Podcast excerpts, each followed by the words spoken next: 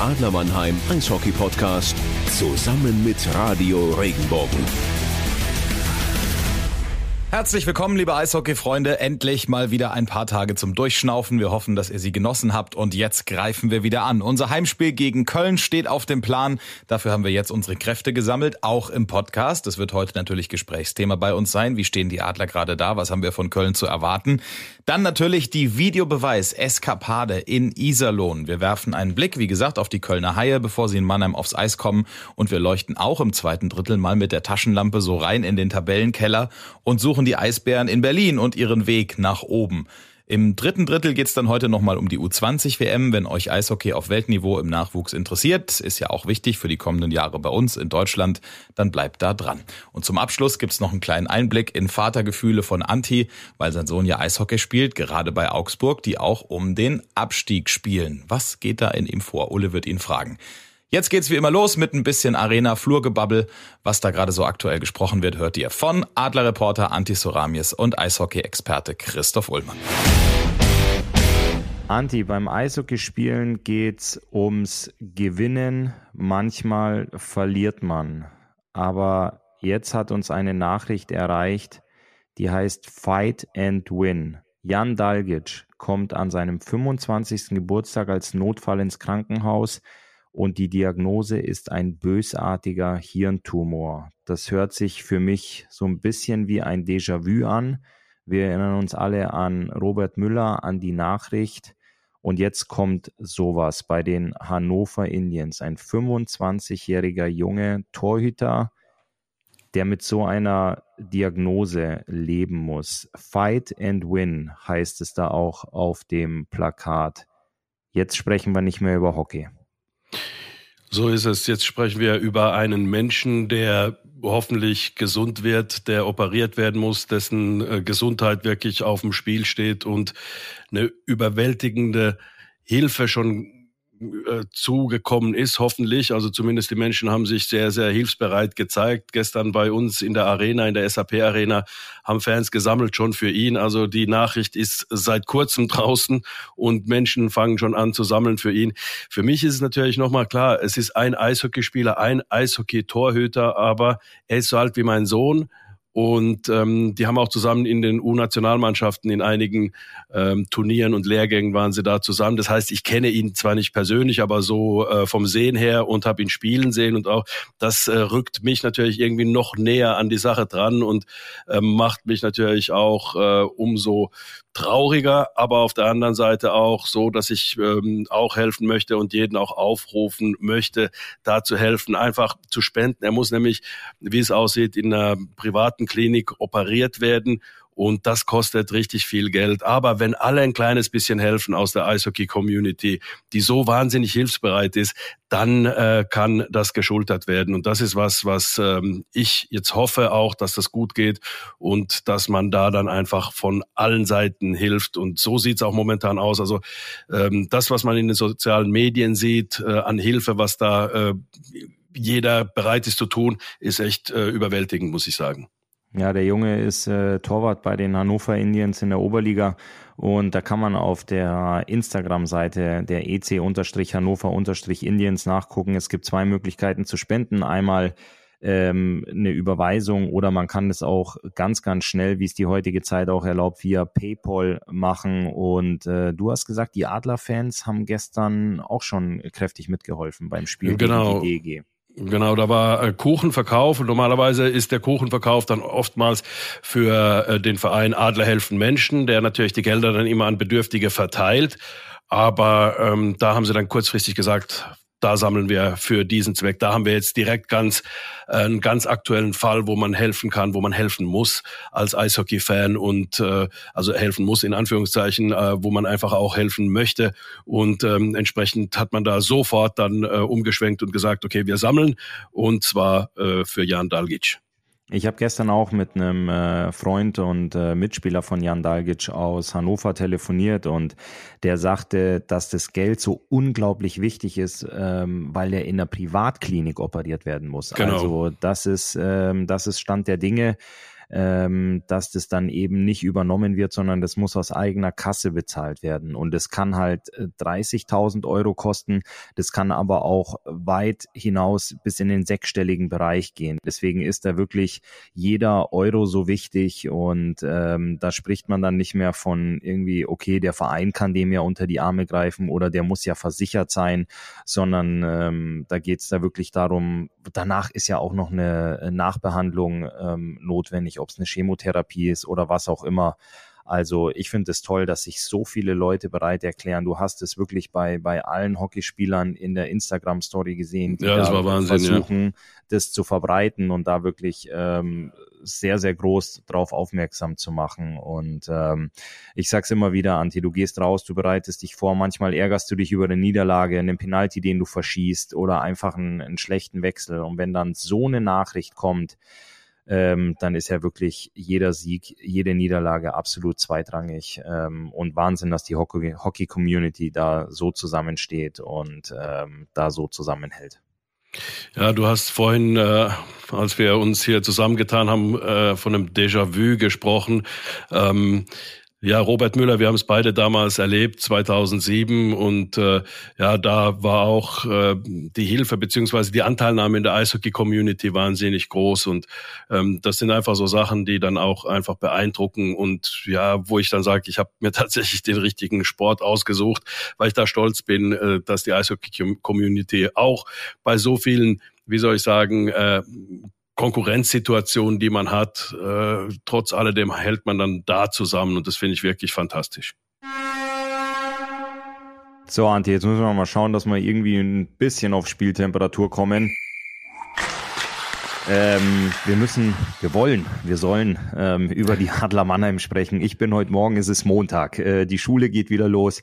Der Wecker klingelt dementsprechend im Hause Ullmann etwas früher. Und ähm, ja, ich war verschlafen, ähm, mein Sohnemann in die Schule und höre die Stimme der Adler Mannheim, Antisoramis, der über den ähm, ja, 3-2, über die 3-2 Niederlage gegen die DEG spricht. Und du hast dabei aber auch erwähnt, das Jahr ist neun Tage alt und die Adler haben schon vier Spiele auf dem Buckel. Da habe ich mir so ein bisschen die Augen gerieben und habe gesagt, tatsächlich, das ist das Jahr ist ja so raketenschnell gestartet und wir hatten im vergangenen Jahr, also vor zehn Tagen, noch über die Auswärtsschwäche gesprochen und siehe da, die Adler starten mit einem Sieg in Schwenningen. So ist es. Und das war auch nicht die äh, unter besten Bedingungen. Du hast viele Verletzte, viele äh, ähm, kranke Spieler und hast aber trotzdem gutes Spiel abgeliefert. Und das ist irgendwo das, was du ähm, nicht erklären kannst. Du hast irgendwo eine Notsituation, dann schafft es das Team näher zusammenzurücken und dann einfach auch äh, ein gutes Spiel, ein gutes Derby. Das ist ja immer eine tolle Stimmung dann ähm, bei den Spielen gegen Schwenning. Das war jetzt in Schwenningen eben und ähm, du schaffst es dann, das zu gewinnen, 2 zu 1. Souverän war es nicht, aber es war ein, ähm, ein guter Sieg. Ein Trainer hat mal gesagt, es gibt keine schlechten Siege, weil wenn du drei Punkte hast, dann ist es nicht ganz so wichtig, wie er zustande kam. Aber es war ein, ähm, ja, eine ordentliche Leistung, die dann auch gezeigt hat, dass die Mannschaft zusammenhält. Man hat von, einem, von einer Willensleistung, von einem Sieg des Willens gesprochen in Schwenningen am äh, 2. Januar. Dann gewinnst du mit 3 zu 2 zu Hause gegen die Löwen Frankfurt zwei Tage später, um wiederum zwei Tage später in Straubing auswärts einen Sieg einzufahren. Und jetzt holst du dir eine Niederlage ein nach Verlängerung gegen die DEG. Hast du jetzt so ein bisschen die Rollen getauscht? Ist man jetzt auswärts aufmerksamer, tritt couragierter wacher auf und schludert dafür zu Hause ein bisschen?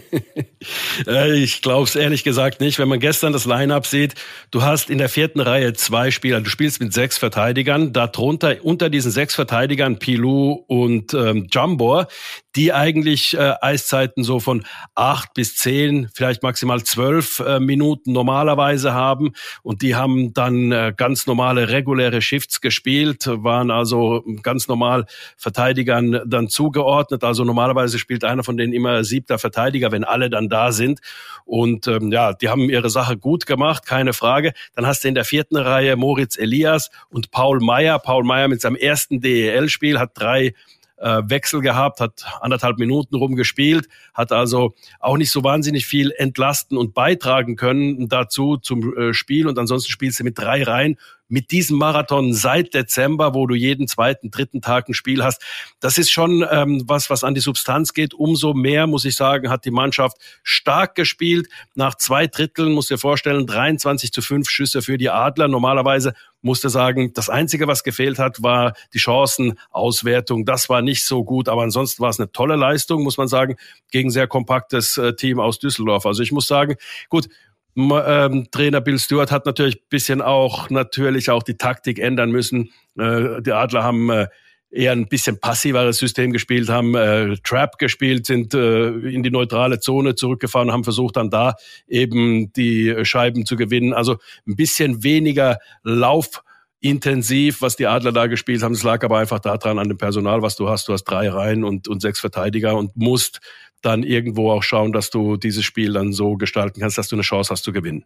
Definitiv. Du musst taktisch anders spielen, wenn du nur drei Reihen hast, weil du nicht dieses Tempo über 60 Minuten gehen kannst ähm, mit der mit der dünnen Bank, wie man es dann ähm, in der, im Eishockey-Fachjargon, Anti dann ja auch sagt. Ich habe Bill Stewart am Abend vor dem Düsseldorf-Spiel noch geschrieben, ob er mich braucht. Ich bräuchte nur einen Schliff unter meine Schlittschuhe und ein bisschen Tape für meinen Schläger. Ich habe gesagt, für, für vier Minuten bin ich okay. Das würde ich hinkriegen. Dann hat er gesagt, sorry, ich brauche einen, der sechs Minuten hinkriegt. Äh, deswegen war ich dann aus dem Rennen. Ich habe mich bei den Offiziellen der Adler auch erkundigt. Man braucht eine Gesundheitsuntersuchung im Olympiastützpunkt Heidelberg, um äh, zugelassen zu werden. Ähm, aber mir wurde auch mitgeteilt, diese kann man nachreichen. Also ich wäre bereit gewesen. Von daher. Aber jetzt guck mal, du hast es gesagt, ähm, acht Tage, vier Spiele. Jetzt sind bis zum Monatsende noch sieben. Also das heißt, du warst jetzt ähm, schon knackig unterwegs in der ersten Januarwoche, aber jetzt äh, kommen wir wieder in normales, ich will fast sagen, ruhigeres Fahrwasser. Du hast aber eine schwierige Aufgabe, weil die Kölner Haie kommen jetzt am 13. Januar in die SAP Arena. Ja, so ist es. Die Kölner sind eine Mannschaft, äh, die bisschen unberechenbar ist, weil wenn sie gut sind, dann sind sie wirklich gut und wenn sie nicht so gut sind, dann sind sie wirklich nicht so gut. Also sie haben auch gezeigt, dass sie gegen alle möglichen Teams auch verlieren können, sind momentan in der Tabelle Achter und äh, machen immer wieder so einen Schritt vor, einen Schritt zurück, aber halten sich da auf alle Fälle in den Pre-Playoff-Plätzen, waren auch schon in den Playoff-Plätzen. Also die haben durchaus die Möglichkeit auch den sechsten Platz zu erklimmen. Die haben äh, erklimmen, das hört sich irgendwie so ähm, äh, geschwollen an, aber okay, ich sag's nochmal. Also zu erklimmen, ähm, die haben 58 Punkte und dann der sechste Platz, also der letzte direkte ähm, Playoff-Platz, 61 Punkte, da ist die DEG. Also die schielen da mit Sicherheit drauf. Bei denen geht's nicht darum, naja, lass uns irgendwie in die Pre-Playoffs kommen, sondern die Playoffs sind da schon ähm, das Ziel. Das heißt, du wirst sie immer auch in einer Verfassung erleben. Sie spielen auch, wenn man so will, in Anführungszeichen jetzt schon Playoff-Spiele, weil du nämlich dir nicht erlauben kannst, bei der engen Tabelle da großartig zu verlieren. Deswegen wollen die mit Sicherheit auch ein bisschen mehr Konstanz reinbringen. Glaubst du, wenn jetzt ähm, die Personaldecke ein bisschen angeschlagen ist, ein bisschen ausgedünnt zur aktuellen Zeit, man hat gesagt na, oder gelesen, Nigel Dawes fehlt acht bis zehn Wochen, Matthias Plachter war jetzt gestern auch raus, man hat noch drei Ausländerlizenzen und man hat bis Ende Januar Zeit nachzuverpflichten. Was hörst du, was spekulierst du, was vermutest du, wird sich im Adler Kader noch tun? Frage von meiner Seite direkt, wenn es in die heiße Phase, in die Crunch-Time geht, Bleibst du mit dem Torhüter gespannt, so wie es bisher ist? Könnte dir Arno Tiefensee eine Playoff-Serie oder gar zwei Playoff-Serien, bestmöglich die Meisterschaft gewinnen, wenn Felix Brückmann unterwegs noch passiert? Oder werden die Adler einmal im Tor, einmal in der Verteidigung und einmal im Sturm? Man kann ja auch sagen, bloß vielleicht so just in case, also falls was wäre, nochmal nachlegen? Also du hast drei äh, Ausländerlizenzen, du brauchst vorne auf alle Fälle noch einen. Das ist keine Frage, weil du hast, du hast gesagt, Dors fällt aus, vielleicht in den Playoffs kann er wieder mit dabei sein. Bei Matthias Plachter ist es ein bisschen unklar. Seine Verletzung ist nicht ganz so schwerwiegend, das weiß ich. Es ist die Frage, Jonas Lechtivori kommt vielleicht am Freitag zurück. Das heißt also, den Verteidiger, den du hättest verpflichten sollen, den musst du vielleicht nicht verpflichten, weil du hast einen Jonas Lechtivori, der möglicherweise am Freitag zurückkommt. Wenn das nicht passiert, brauchst du einen Verteidiger noch mit dazu. Auf alle Fälle, du bist hinten relativ dünn. Das muss man äh, sagen. Also du brauchst einen Stürmer, einen Verteidiger und auch diesen Stand-by-Goalie. Also um deine Frage zu beantworten, Arno Tiefensee, der hat mir noch kein einziges Argument geliefert, warum er es nicht schaffen sollte, in den Playoffs eine Serie zu spielen. Äh, bisher, was er gemacht hat, hat Hand und Fuß gehabt, hat sehr stark gespielt. Sein Goalie-Coach Petri Wehanen äh, sagt, er entwickelt sich sehr, sehr gut, ist ein ruhiger Typ, das weiß ich auch, ich kenne ihn ja, er ist ein ruhiger Typ und einer auch, der sich nicht aus der Ruhe bringen lässt, der einfach so sein Eishockey spielen möchte und deswegen hat er mir noch keinen Grund geliefert, warum ich an ihm zweifeln soll. Und ich gehöre zu denen, warum soll ich an jemanden zweifeln, wenn er mir bisher gute Gründe geliefert hat, ähm, dass er spielfähig ist, dass er spielen kann? Da gehe ich absolut mit, da gebe ich dir vollkommen recht, Andi. Es ist immer nur die ganz große Frage, lässt du eine Ausländerlizenz verfallen, hinten raus passiert irgendwas, geht irgendwas schief? Und dann kommt die ganz große Frage, warum habt ihr nicht im Vorfeld reagiert, warum habt ihr nicht jemanden geholt? Es wird ein Ausländer sein, du wirst diesen Ausländer auf die Tribüne setzen und im besten Fall vielleicht gar nicht einsetzen müssen, du wirst ihm mal ein oder zwei Spiele geben, dass er mal in den Flow der Mannschaft kommt, aber das große Fragezeichen wird halt sein, Gehst du das Risiko? kommst du am Ende nicht an deinem erhofften, gesteckten Ziel an und stellst dir dann die großen Fragen oder musst dir diesen großen Fragen gefallen lassen, wieso habt ihr nicht, hättet ihr mal besser, aber ich gehe vollkommen mit, ähm, große Karrieren, große Geschichten fangen meistens so an, dass ein junger, langhaariger Bursche einfach mal ins Tor geschickt wird und dann am Ende äh, ganz oben steht. Ich finde das auch ich finde es auch schön, ähm, wenn ich in der verantwortungsvollen Position auf dem Stuhl sitzen müsste, das in, und um das zu entscheiden, ähm, natürlich ist es eine Budgetfrage, ganz klar. Ähm, wer, dann gibt es immer Angebot und Nachfrage, wer ist aktuell überhaupt da, wen könnte ich mir holen? Ja, und dann ähm, musst du halt abwiegen und ähm, bestmöglich noch jemanden an deiner Seite haben, mit dem du dich austauschen kannst, das intensiv zu diskutieren um dann eben so eine Entscheidung zu treffen. Einfach ist sie nicht, aber du bist eben in der luxuriösen Situation, dass du noch drei Ausländerlizenzen hast. Ich glaube, das eine oder andere Team aus der Liga Anti ähm, würde sich danach noch ein bisschen die Finger schlecken, noch so eine Ausländerlizenz ja, in der Tasche Groß in die Hauptstadt. Groß in die Hauptstadt, richtig. Ähm, ja, aber da bin ich, da bin ich jetzt auch mal gespannt, was in den nächsten Wochen da noch passiert. Ähm, aber Ole, ich gebe dir, ich geb dir recht ich gebe dir ganz kurz, äh, das wollte ich sagen, also ich schließe damit nicht aus, dass man nicht einen äh, Ausländer auf die Tribüne setzt, einfach just in case, wie du sagst, weil äh, nicht, weil man sagt, wir trauen Arno Tiefensee das nicht zu, sondern weil man einfach sagt, falls da noch was passiert, dann stehst du plötzlich da mit einem Jungadler-Torhüter äh, im Tor oder äh, so. Also deswegen ähm, gehe ich da auch absolut mit, dass du äh, da mit Sicherheit einen ausländischen Tor, einen Deutschen wirst du ja nicht kriegen, also einen ausländischen Torhüter dann hast. Das war ja damals ähm, bei der Meisterschaft 18, 19 in der Saison, da hat man Andy Bernard geholt aus Finnland, äh, der ist ja Italiener, der hat dann auf der Tribüne gesessen, hat mittrainiert und hat, äh, ja, war bereit, hat sich bereit gehalten, falls jemandem was passiert, aber es ist keinem Gott sei Dank was passiert, also äh, die Torhüter, äh, Dennis Entras war ja damals im Tor, die haben es dann äh, einfach gepackt und äh, haben sich eben nicht verletzt und oder waren krank und von daher war das eine sehr, sehr gute Lösung. Da tust du niemandem weh und du hast gesagt, es ist eine Budgetfrage. Da muss man einfach wissen, will man das Geld dann da investieren, dass man möglicherweise gar nicht braucht, diese Investition. Aber das ist einfach die Frage, macht man es und äh, man fährt ganz gut, wenn man es tut.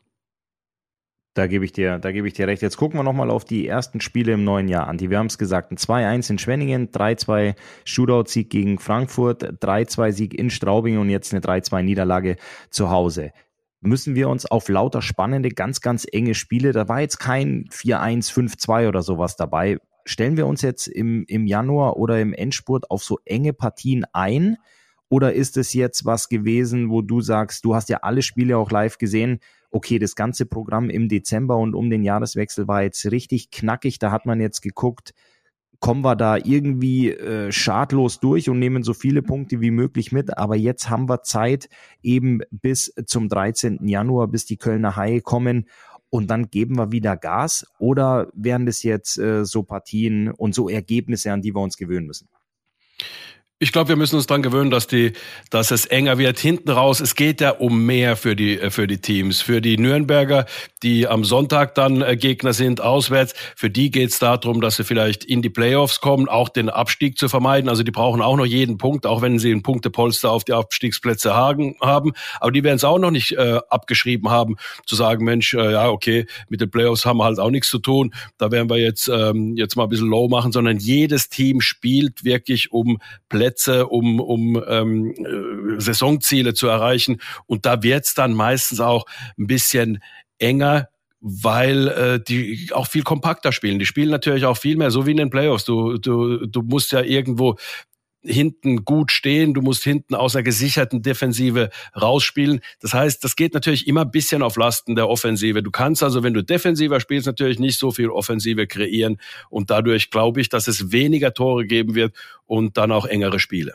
Ja, natürlich, ähm, ich gebe dir recht, wenn es jetzt in die heiße Phase geht, dann muss man gucken, dass man die Defensive absolut stabilisiert, weil du möchtest natürlich in den Playoffs auch ein Spiel 1-0 gewinnen. Ähm, sicherlich sehen die Zuschauer lieber ein 7 zu 6, aber da wissen wir alle, flippt jeder Trainer aus. Ähm, eine Offensive gewinnt dir Spiele, eine stabile Defensive kann dir Meisterschaften gewinnen, äh, dementsprechend. Aber ich freue mich trotzdem, wenn es in Zukunft auch wieder hohe Ergebnisse geben wird und ähm, bin immer ein Fan davon, Spiele zu sehen, wo die Mannschaften ihr Heil in der Offensive suchen. Und ich freue mich auch ganz besonders drauf, Anti, weil wir sind jetzt, ähm, die meisten Teams haben 38, einige sogar schon 39 beziehungsweise 40 Spiele gespielt. Wir haben gar nicht mehr allzu lange. Und dann möchte ich, dass du bitte nochmal deine, deinen Schmierzettel rausholst von Anfang der Saison, wo du deine Abschlusstabelle drauf ähm, ja. skizziert hast. Und dann würde ich das gerne nochmal noch mal mit dir übereinander auseinanderlegen. Definitiv gegenchecken, ja. Und jetzt ähm, ich freue mich auf jeden Fall auf die nächsten Spiele der Adler Mannheim, vor allem auf das kommende gegen die Kölner Haie. Das ist ja immer was ganz Besonderes, das sind auch beides meine Ex-Vereine, aber sowohl als ich im Haie-Trikot oder als auch im Adler-Trikot gespielt habe, da war immer richtig Stimmung im Karton und äh, die Haie haben jetzt, glaube ich, ihre Winter Games Series beendet. So ist ähm, es mit gestern. dem Heimsieg ja. im Rhein-Energiestadion gegen auch meinen Ex-Club, die Augsburger ja. Panther. Und da gehen wir jetzt mal in die Kabine. Wenn ich Winter Game Series ausspreche, dann kriege ich immer sofort kalte Füße. Ähm, wärme ich mich mal kurz auf und dann sprechen wir mal über die Liga und Anti, wenn ich, ich will nicht zu viel verraten, zu viel anteasern, aber es kann sein, dass wir mal in den Videobeweis müssen. Also starten so. wir mit dem Blick. Also, ne, starten wir. Fangen wir doch mal an und bevor wir die Leute allzu lange warten lassen, ein siebeneinhalbminütiger Videobeweis, Anti. Das wird auf Tor, es wird Tor gegeben am Seiler See in Iserlohn mhm. und im Nachgang muss die Liga ein Statement rausgeben, sich entschuldigen, dass der Puck nicht drin war. Ich muss sagen, okay, äh, natürlich Bremerhaven waren die Angeschmierten, klar, keine Frage. Aber ich muss auf der anderen äh, Seite sagen, jetzt guck mal, wir sind jetzt um den 40. Gestern war der 41. Spieltag. Es gibt an jedem Spieltag mindestens drei, vier Videobeweise, ja. Immer wieder, und das sind ja oftmals unklare Situationen. War es ein Schlittschuhtor und so weiter, war es Torraum abseits, dann sind da Interpretationen. Und immer kann man irgendwie dann damit leben, was die Schiedsrichter entschieden haben, wenn man die Bilder sieht. Und jetzt hat man eine Entscheidung, wo es vielleicht ein Blackout gab, wo die Schiedsrichter ähm, dann vielleicht irgendwo ja ja, mit Blindheit geschlagen waren, hätte man vielleicht äh, äh, so mal äh, früher gesagt. Also irgendwo, wo man sagen muss, Mensch, ähm, da haben wir irgendwie das nicht genau gesehen. Benjamin Hoppe und äh, Roman Gofmann waren das. Ähm, wir haben es irgendwie einfach nicht gesehen und das kommt vor. Wenn du eine solche Entscheidung hast nach 41 Spieltagen, die nicht passt, klar, wie gesagt, Bremerhaven, das tut mir leid für die, aber irgendwie musst du sagen, kann man als Liga damit leben. Da gehe ich, äh, gehe ich vollkommen mit mit dir. Ich meine, wir haben jetzt äh, zwei Hauptschiedsrichter, zwei Linesperson, wie man sie jetzt heutzutage nennt, Linienschiedsrichter. Die Jungs haben die Möglichkeit, in jeder Situation zum Videobeweis zu gehen, auch nochmal einen Videobeweis anzugucken, um eine Uhr zu korrigieren. Mhm. Ähm, denk mal ein paar Jahre zurück, Anti. Du hattest einen Hauptschiedsrichter, du hattest zwei Linienrichter und du hattest nochmal, kennst du diesen Torrichter noch, der hinter der, ja, ja. hinterm Tor saß und dann auf grün ja. oder rot gedrückt hat? Das mhm. ging ja manchmal so schnell. Da sind ja Tore gefallen, beziehungsweise da wurden Pfostentreffer auf einmal zu Toren und ähm, richtige Tore, die hat auf einmal gar keiner mehr gesehen, weil der Schiedsrichter falsch stand. Man äh, bedenke auch mal die ein oder andere körperliche Verfassung von dem Hauptschiedsrichter früher. Der ist ja gar nicht mit, der ist ja gar nicht mit, ohne jetzt irgendjemand, ich kenne ja auch einige persönlich. Mir fallen direkt ein paar ein. Ohne jetzt ähm, tatsächlich da den ein oder anderen namentlich zu nennen oder dem auch ähm, zu nahe treten zu wollen. Aber jetzt hast du solche Möglichkeiten Und es ist, ich glaube, es gab schon länger keine Fehlentscheidung mehr, beziehungsweise ähm, dass sowas passiert ist, wie es jetzt am Seiler See war. Ähm, und dann wird da so viel drüber diskutiert und die Liga sagt auch, sie entschuldigt sich, es tut ihnen leid, auch im Namen der Schiedsrichter und solche Sachen sind menschlich. Ähm, aus meiner Sicht, natürlich, wenn ich jetzt die Bremerhavener Brille aufhab, du führst am Seiler See, ähm, dann gibt's dieses lange, ich glaube mit zwei Toren haben sie geführt, 3-1, dann gibt's mhm. diese lange Unterbrechung, die Roosters kriegen ein Tor, ähm, was sie eigentlich nicht erzielt haben und kriegen das absolute Momentum gewinnende Spiel nachher 5 zu 4. Ähm, natürlich ärgerst du dich im hohen Norden, aber ich glaube, man muss da ähm, das, das Ganze nicht zu so sehr aufblasen. Das war jetzt mal eine Sache, ähm, die daneben ging und damit sollte man, sollte man leben. Die Bremerhavener sind aktuell siebter, ähm, absolut auf Tuchfühlung auf die oberen, auf die oberen sechs Plätze und ähm, da wird man sicherlich mit viel Wut im Bauch, ähm, aber auch mit spielerischer Klasse und mit den spielerischen Möglichkeiten wieder in der Lage sein, zurückzuschlagen. Genau, so muss man es sehen. Man muss es irgendwie so, so sehen, ähm, als wenn ein Stürmer das leere Tor nicht getroffen hat oder irgendwie sowas. Also, weil wie gesagt, äh, alle sagen, es ist menschlich und die Quote ist ja atemberaubend. Denk mal an Fußball. Da wird jeder Spieltag äh, äh ist so, dass man damit Zeit verbringt, war es jetzt eine gute VAR-Entscheidung oder nicht und so weiter. Also das ist schon, das ist schon wirklich auch abenteuerlich äh, beim Fußball äh, geworden und diese vielen Diskussionen, dann will man den VAR wieder abschaffen und so weiter. Also und das ist bei bei also Grundsatzdiskussionen gibt's beim Eishockey deswegen überhaupt nicht Videobeweis ja, nein oder irgendwie sowas, sondern man sagt einfach äh, eigentlich läuft's sehr sehr gut. Lass uns mal kurz über die Winter Games Series sprechen. Wir hatten es eben schon, äh, die Kölner Haie gestern mit einem Sieg gegen die Augsburger Panther und sie verlassen jetzt das Rhein-Energiestadion wieder, hatten drei Spiele dort gespielt, gegen die Adler Mannheim, gegen die Fishtown Penguins und die Augsburger Panther, zwischendurch aber auch immer wieder Spiele in der heimischen Lanxess Arena. Wie siehst du das, Anti, so eine Winter Games Series? Man hat dieses eine große Spiel gegen Mannheim gehabt, was auch ganz, ganz groß beworben wurde, hat dann aber auch noch zwei weitere Spiele gespielt. Wir hatten es thematisiert. Es gab die Möglichkeiten für Nachwuchsmannschaften dort zu spielen, Hobbymannschaften. Es war die Möglichkeit dort äh, in öffentlichen Lauf zu gehen. Fandest du das cool, dass die Kölner Haie da öfter gespielt haben, dass man da so ein Event draus gemacht hat? Ähm, ja, weil man die Möglichkeit hatte, weil eben Fußball äh, Pause gemacht hat wegen der WM und jetzt sowieso ja äh, um die Zeit ja sowieso eine Winterpause gewesen wäre. Also ich finde das toll, dass man das ausnutzt und dann einfach auch äh, das Eishockey Menschen näher bringt, also Hobbymannschaften, aber auch, dass Menschen dort dann einfach auch äh, Eis laufen können und einfach eine besondere Atmosphäre dort auch haben. Das ist ja schon irgendwo, wenn du da stehst, das ist irgendwie, du kommst ja so verloren vor, da in der Mitte, weil das ist so ein riesen äh, Fußballstadion Stadion.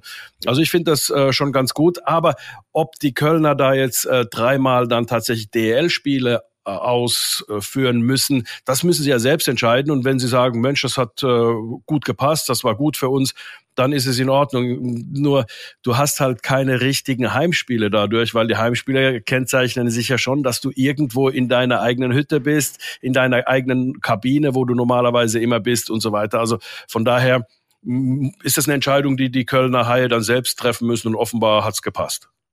Ja gut, ich meine, die Kölner Haie, man weiß es, haben ja ein Trainingszentrum, also die müssen ja zu Heimspielen in die Lanxess Arena auch umziehen. Also die haben jetzt nicht den, den Platz, den sie sonst auch im, im täglichen Trainingsbetrieb haben und dann mussten sie ein paar Kilometer weiterfahren. Also das Feedback, das mhm. ich bekommen habe von den Jungs, es hat unglaublich viel Spaß gemacht. Ähm, es war auch für die Fans die Möglichkeit mal zu sagen, oh, das eine Spiel kann ich nicht, dann nehme ich das andere aber mit und nimm dieses Event mal mit. Habe ich erzählt, dass ich mit meiner Hobbytruppe, die sich ich Arena, es, Arena on Ice. Arena on Ice äh, Mannschaft, dass wir auch im Rhein-Energiestadion gespielt haben und ich einen Hattrick erzählt habe, das ist völlig untergegangen. Nee. Das wurde, nie, das wurde Keine Fachzeitschrift hat's geschrieben, nirgends. Wir waren, wir waren in der Woche da, wo es so, wo es so kalt war. Wir hatten minus drei Grad, wir hatten aber einen schönen klaren Himmel. Es war 19 Uhr, war Bulli. Das heißt, die Flutlichtmasten waren eingeschaltet. Also da werde ich nochmal mit der Eishockey News telefonieren. Ich werde den Bilder zukommen lassen. Also da muss drüber berichtet werden. Aber worüber definitiv in der Eishockey News und überall berichtet wird, ähm, Andi abschließend im Mitteldrittel, ähm, wir müssen über die Eisbären Berlin sprechen. Alle tun's, alle machen's. Es gibt viele, die sagen, ich kann es nicht mehr hören, wechselt mal das Thema. Aber dann kommt, du hast es eben äh, auch den Vergleich zum Fußball gezogen, dann kommt immer wieder der Vergleich auf, naja, wenn jetzt Manuel Neuer sagen würde, wir als FC Bayern beschäftigen uns mit dem Abstieg.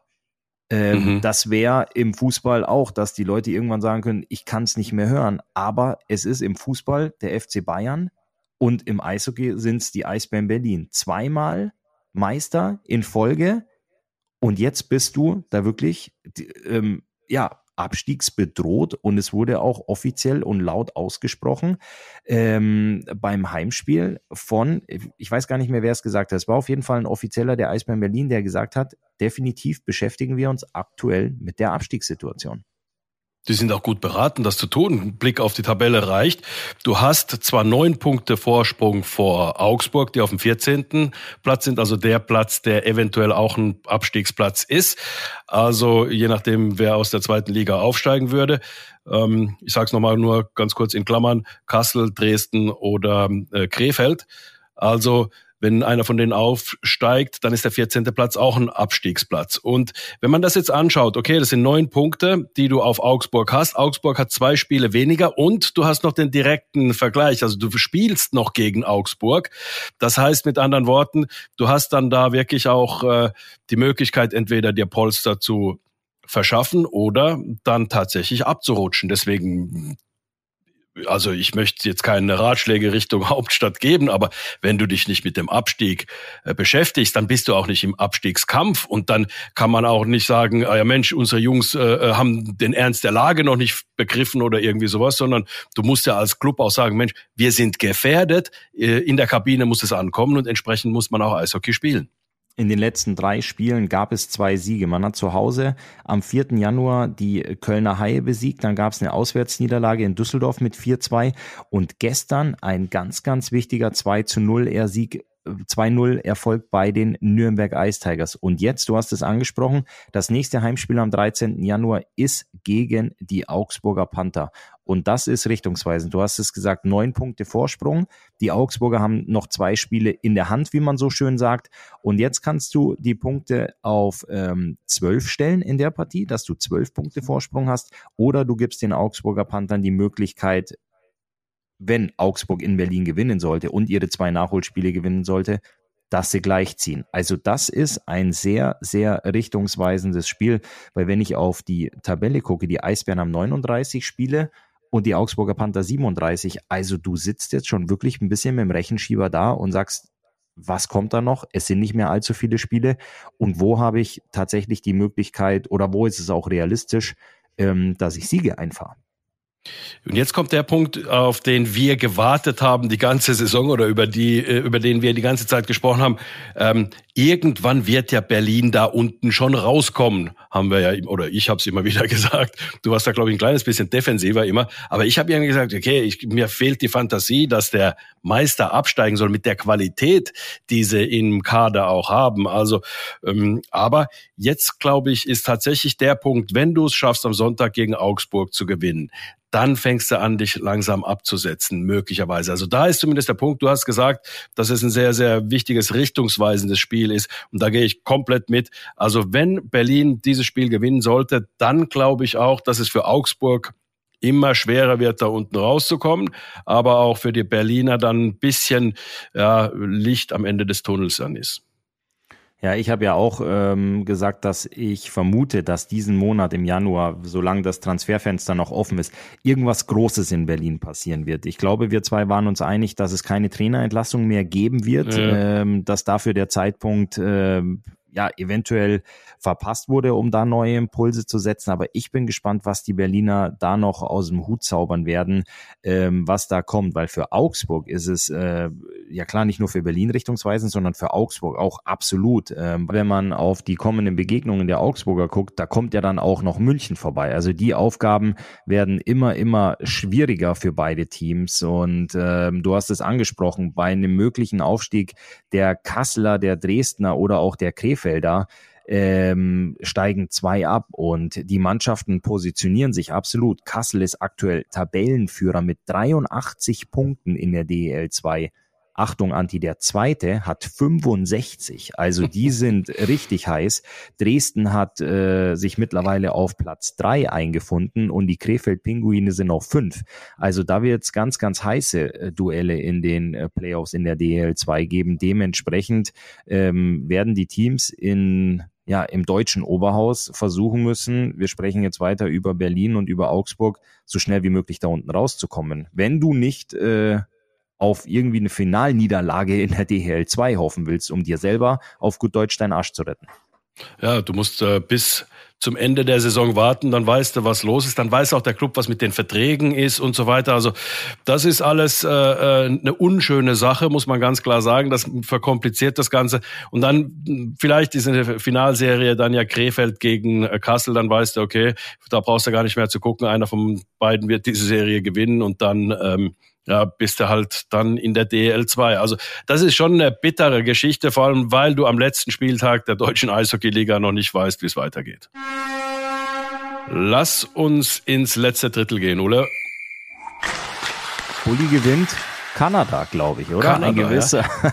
Und ein Schocker, ein, ein, ein, absoluter Schocker, eine absolute Sensation. Connor Bedard wird MVP der U20-Weltmeisterschaft. Kannst du das glauben? Glaubst du, es gab einen anderen Spieler, der sich wirklich Hoffnungen gemacht hat und nach der Entscheidung der IIHF enttäuscht war und gesagt hat, so ein Mist, so ein Kack, das hätte ich gerne geworden, das wäre ich gerne geworden. Wenn, dann muss er den äh, äh, Hauspsychologen aufsuchen und da Hilfe holen, wenn einer tatsächlich gedacht hat, dass er es sein könnte und nicht Conor Bedard. Also das ist, äh, ja, ähm, so klar ist es selten, glaube ich. Definitiv. Ähm, aber es war schon Wahnsinn. Die, die Spiele hinten raus haben richtig Spaß gemacht. Das war unglaublich tolles Niveau. Was ich dann ähm, auch so spektakulär fand, dass die Kanadier dennoch zweimal in die Overtime mussten. Einmal gegen die Slowaken und im Finale dann gegen die Tschechen. Wächst da im Nachbarland Tschechien beziehungsweise auch in der Slowakei, kommt da eine neue goldene Generation, Anti? Oder ist es einfach ein eine Turniermannschaft gewesen, die jetzt in dieser einen Phase mal über sich hinausgewachsen ist? Also ich glaube schon, dass in Tschechien ähm, nach einer Phase, wo es nicht so gelaufen ist im Nachwuchs, genauso wie bei den Slowaken ja auch, ähm, dass da schon einiges gemacht worden ist im Nachwuchs. Also zu, zumindest sieht das so aus. Ein bisschen haben die Tschechen vielleicht auch davon profitiert, dass äh, Finnland und Schweden ähm, schon im Viertelfinale aufeinander getroffen sind und da eigentlich ein gutes Spiel gemacht haben. Finnland äh, als äh, Vize-Weltmeister dann ausgeschieden ist äh, gegen Schweden und Schweden dann auch irgendwo dann nicht mehr weitergekommen ist. Also ähm, davon hat man natürlich profitiert, dass dann eine Top-Nation da dann sich äh, eliminiert hat selbst oder eliminiert wurde eben. Ähm, und davon haben sie natürlich profitiert, aber sie haben es halt eben auch ausgenutzt und haben es den Kanadiern richtig schwer gemacht im Finale. Also von daher denke ich schon, dass da im Nachbarland was passiert und in der Slowakei auch. Und das ist ein bisschen so, du darfst nicht vergessen, wenn du noch Weißrussland und Russland irgendwann möglicherweise, wenn sich die politische Lage hoffentlich irgendwann irgendwann entspannt. Wenn du die noch dabei hast, dann musst du als Deutschland schon noch einen Zahn zulegen.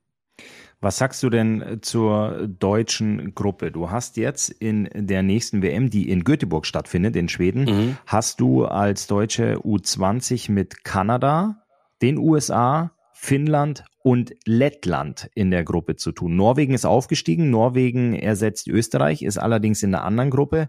Also du hast definitiv wieder, ähm, ja, ich glaube, ich lehne mich da nicht zu weit aus dem Fenster, Anti, wenn ich sage, dass du gegen Kanada, die USA und Finnland dreimal Lehrgeld bezahlst. Und dann hast du deine schwierige Aufgabe, das Spiel gegen die Letten. Die Letten haben gegen die Amis 5-2 verloren und mhm. Lettland hat auch in der Playdown-Serie einmal 5-2 und einmal 4-2 gegen Österreich gewonnen. Deutschland hatte ja auch 4-2 gegen Österreich gewonnen. Also ich sehe da die Letten absolut auf Augenhöhe. Wenn man das mit den Österreichern vergleicht, sage ich, du musstest Österreich schlagen. Da führte gar kein Weg dran vorbei. Aber die zukünftige oder die WM nächstes Jahr für die deutsche U20 in Göteborg sehe ich als viel, viel schwieriger an, als ähm, sie jetzt dieses Jahr in Halifax war.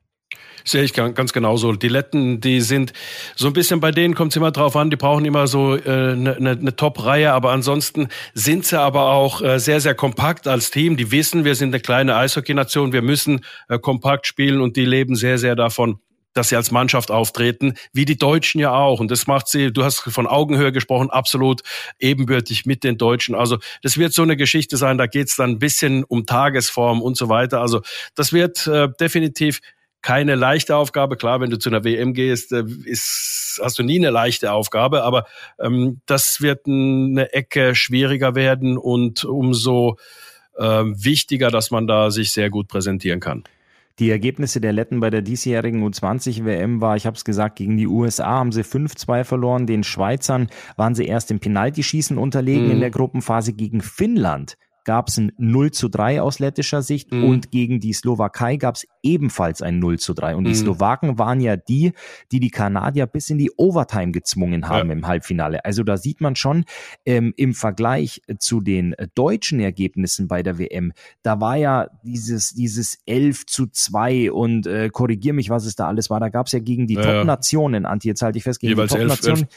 Da gab's ja, äh, ich glaube, 30 Gegentore, oder? Ja, ja, genau, ganz genau. Also jeweils elf, glaube ich, gegen USA und äh, Kanada. Also ich habe die jetzt gerade nicht vorliegen, aber ich könnte jetzt gerade schnell gucken. Aber, aber wie gesagt, äh, du hast gesagt, also sehr, sehr viele äh, Tore. Und das ist das, was eben Lettland auszeichnet. Die sind da nicht völlig baden gegangen, sondern die Letten schaffen es kompakt zu spielen. Die spielen sehr diszipliniert und daher kommen sie. Und das ist so ein bisschen das, es wird sehr, sehr schwer sein, dann äh, die Letten auch zu knacken. Ja, die natürlich auch offensiv mit Deutschland absolut zu vergleichen sind, aber vielleicht mannschaftlich geschlossener auftreten können und vielleicht taktisch besser geschult oder taktisch zumindest disziplinierter sind, weil auch ihre äh, Spieler bei den Herren natürlich auch mehr Aufgaben haben im Powerplay oder auch Unterzahl, was man ja sagt, die deutschen Spieler, die sind da in solchen, in den Special-Situationen nicht so ausgebildet, weil sie es bei den Herren nicht so wahnsinnig viel spielen können. Ja, ich habe es hier gerade nochmal aufgeschlagen, Anti. Gegen die äh, Kanadier gab es ein 11-2, gegen die US-Boys ein 11-1. Das sind schon ja. 22 Gegentore. Ja. Gegen die Tschechen hast du nochmal 8 gekriegt. Das sind ja. 30 Stück. Gegen Schweden ist okay mit äh, 0 zu 1, aber 31 Gegentore in vier Spielen, das ist dann schon eine Hausnummer. Und ähm, das sehe ich äh, zumindest jetzt in dem Jahrgang, der da in Halifax gespielt hat, im Vergleich zu den Letten doch kompakter. Die sind nicht unter die Räder gekommen, mhm. ähm, zweimal 3-0 verloren, einmal 5-2 also dementsprechend ähm, macht man dort ganz, ganz gute Arbeit. Du sagst es im defensiven, im taktischen Bereich, aber die deutschen äh, Coaches haben natürlich auch ganz, ganz viel Zeit, sich auf dieses eine Spiel und darauf wird es ankommen, dieses eine ja. Spiel vorzubereiten. Ähm, wie du aber auch schon erwähnt hast, wenn sich die äh, politische Situation ähm, irgendwann hoffentlich beruhigt und äh, du dann auch noch dem, dem Russen äh, gegenüberstehst. Und da braucht man ja über die Eishockey-Qualitäten einer russischen U20-Mannschaft äh, gar nicht diskutieren. Dann ja, Anti, was sagen wir dann? Ja.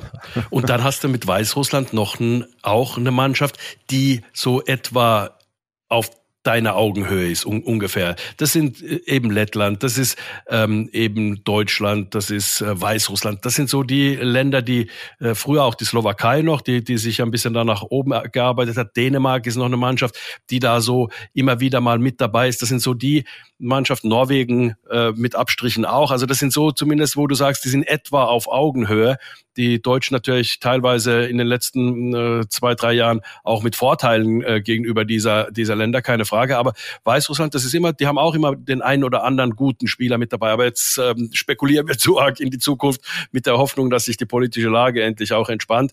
Aber also leichter wird es in den äh, nächsten Jahren definitiv nicht. So, Anti, und jetzt gehen wir nochmal ganz kurz in äh, die Overtime. Und ich möchte es mir nicht nehmen lassen, ähm, dir die erste persönliche Frage zu stellen. Und da gehe ich jetzt mal ganz, ganz tief rein mit euch ins Hause, Soramis, wenn äh, du aktuell mit deinem äh, Sohnemann äh, telefonierst, wenn ihr euch ähm, austauscht, ihr sprecht natürlich auch viel über Eishockey, das weiß ich. Und ähm, darfst du dann jetzt viele Wörter benutzen, die mit A beginnen, wie zum Beispiel Abstieg oder Abstiegsangst. Ähm, Abstiegsgespenst. Was, Abstiegsgespenst. ähm, weil Augsburg beginnt ja auch mit A. Und ähm, der Außenstürmer ähm, oder der Angreifer? Ist es jetzt was, wo, wenn du eine Frage stellst, wo das Wort A drin vorkommt, das zuckt dein Sohn gerade aktuell ein bisschen zusammen oder legt er auch einfach bei einem Telefonat dann mal auf? Wie, wie kann ich mir, wie kann ich mir das vorstellen? Natürlich, ich habe auch lange in der Eishockey-Kabine gesessen, viel gespielt, aber diese Situation gab es ja so noch nicht. Letztes Jahr gab es ja das erste Mal einen Absteiger mit den Krefeld-Pinguinen und ähm, ja, wir haben mal mit den Adlern die Playoffs verpasst. Wir haben mal, ähm, als ich im Trikot der Kölner Haie gespielt habe, auch, äh, ich glaube, wir sind letzter oder vorletzter geworden einmal. Wir mhm. in der Kabine haben gesagt, wir spielen gerade die Kölner Arena leer. Ähm, mhm. Aber es gab ja nicht diese Abstiegssorgen, verbunden natürlich auch mit Zukunftsängsten. Das ist ja ganz klar. Ähm, mhm. das, das ist der Job. Wenn du Meister wirst, bist du ein gefragter Spieler überall, weil du einer bist, der weiß, was es bedeutet, äh, zu gewinnen. Ähm, mhm. Wenn du jetzt aber einer bist, der in einem Abstiegskader spielt, ähm, ist es natürlich eine ganz, ganz andere Situation. Wie geht ihr privat, persönlich damit um? Wie, ja, wie tauscht ihr euch aus? Sprecht ihr darüber? Ja, wir sprechen drüber, wir sprechen immer wieder auch über die Spiele, aber ich finde es Wahnsinn, ähm, wie sich der Sam da konzentrieren kann, einfach von Spiel zu Spiel. Also du, äh, er sagt auch, es nutzt ja nichts, wenn man sich die ganze Zeit damit beschäftigt, was ist wenn, was ist wenn, sondern du musst dich auf deine Aufgaben fokussieren, du musst aufs Spiel schauen, du musst versuchen, das nächste Spiel zu gewinnen und ähm, natürlich das große Bild immer auch irgendwo äh, im Blick haben. Aber ich finde es Wahnsinn, also wie man man sich da so fokussiert, ohne äh, Angst zu haben, aber schon irgendwo die Sorgenfalten auf der Stirn, sagen wir es mal so. Aber es ist schon, es ist schon tatsächlich eine, eine, eine Situation, wo ich auch als Vater einfach sage, Mensch, äh, ich will jetzt gar nicht mit ihm ständig über Eishockey sprechen, sondern einfach über andere Sachen, weißt du so, weil die Sachen, wenn was ist, dann äh, soll er mich anrufen, kann er mich jederzeit anrufen und darüber sprechen. Aber äh, ich will ihn da nicht äh, noch dann in ähm, Situationen bringen, wo er äh, nochmal Sachen Revue passieren lassen muss, die er vielleicht schon abgehakt hat, wo er gesagt hat, okay, im nächsten Spiel äh, kommen wir da raus, können wir äh, die Sachen besser machen. Also das ist aber schon eine, eine Situation, die natürlich auch in unserer Vater-Sohn-Beziehung, was jetzt das Eishockey angeht, noch nicht da war. Ne? Er hat ja immer äh, ähm, relativ erfolgreich äh, gespielt bei Mannschaften äh, und also war immer immer ganz äh, mit anderen Sachen beschäftigt. Also von daher ist es eine neue Sache, aber da versuche ich natürlich dann schon auf alle Fälle ähm, mich äh, so weit rauszuhalten, wie es geht und Tipps nur zu geben, wenn sie tatsächlich gefragt sind. also, also nicht irgendwie so sagen, ihr müsst doch, ihr müsst doch, hättet doch und, und so weiter überhaupt nicht, sondern da hält man sich raus und und und und schaut, ähm, dass die sich fokussieren können. Also du bist äh, zum Beispiel vergangenen Freitag, wenn du für Radio Regenbogen im Einsatz bist, in Straubing am Pulverturm das Spiel der Adler Mannheim ähm, überträgst und dich freust, dass die Adler auf die Siegestraße abbiegen, hast du doch sicherlich das Handy mit dem Live-Ticker der Augsburger genau. Panther neben dran liegen und siehst, dass die ein äh, sicher geglaubtes Spiel gegen die Nürnberg Ice Tigers nochmal aus der Hand geben. Das heißt, du kommentierst das Ganze, moderierst das Ganze mit äh, freudiger Euphorie und in der in der Tasche hast du die Faust geballt oder wie? So. wie? ja, ich habe, es war sogar so, das Spiel dann am Pulverturm war schon vorbei. Ich habe dann meinen Laptop habe ich schnell auf Magenta Sport gemacht und habe mir dann die Endphase da angeschaut und ja, ähm, habe ich mich dabei erwischt, auch äh, so äh, laut vor mich hin, äh, so das englische Wort, das mit F anfängt, äh, äh, äh, zu sagen, einfach, also nicht, nicht da, äh, also laut, äh, aber so, so ein kleines äh, äh, war da dann schon, äh, äh, weil ich mich einfach irgendwie, äh, weil ich es schade fand für die Jungs, weil ich mich einfach irgendwie gefreut hätte, wenn sie sich selbst belohnen, die Augsburger, und entsprechend lebt man das mit. Aber du hast recht, ich guck mir immer dann auch tatsächlich den Ticker da äh, nebenbei mit an. Also ich schaffe es dann auch bisschen Ticker zu lesen und gleichzeitig über das Adlerspiel äh, zu sprechen. Aber ich, äh, also so alle fünf Minuten geht der Blick dann schon auf den Ticker. Ja, es ist ja, ähm, es ist, waren, wir beide kennen uns ganz gut. Ich kenne Sam ganz gut und ich habe ja selbst zwei Jahre im Augsburger Panther-Trikot verbracht. Also ich weiß, äh, ich weiß, was da los ist. Ich weiß, was da für eine Euphorie herrscht, wenn du oben mitspielst, wenn du Spiele gewinnst im Kurt-Frenzel-Stadion. Und das ist jetzt äh, für alle eine neue Situation, aber natürlich auch für euch beide zu Hause familiär bei euren Gesprächen sicherlich auch Thema unterm Weihnachtsbaum und ähm, zwischen mhm. den Silvesterraketen gewesen. Ähm, ja, wir ich will jetzt nicht sagen, drücken die Daumen, aber wir beobachten es weiter. Ja. Und, äh, ich drücke drück die Daumen, sage ich ganz, gut. Ganz okay, ja. natürlich ich auch ein bisschen. Ich äh, ja, fieber natürlich mit den Panthern immer noch mit. Ich habe ja da eine ganz besondere Bindung und äh, wir werden, wir müssen und wir wollen in Zukunft definitiv weiter drüber sprechen und äh, freue mich auf die nächsten Spiele, freue mich auf, auf das, was ähm, uns jetzt im Januar noch erwartet, wie die Teams sich positionieren werden, ähm, was sich da in den, auf den Plätzen eins bis sechs. Ich denke, bei eins, zwei, drei wird nicht mehr ganz so viel passieren, vielleicht vier auch nicht, aber dann Kampf um Platz sechs, sieben bis zehn und vor allem auch dann auf den Abstiegsplätzen tun wird. Definitiv. Ole, hat mir riesen Spaß gemacht. Wir äh, sind nächste Woche wieder zusammen. Ich freue mich.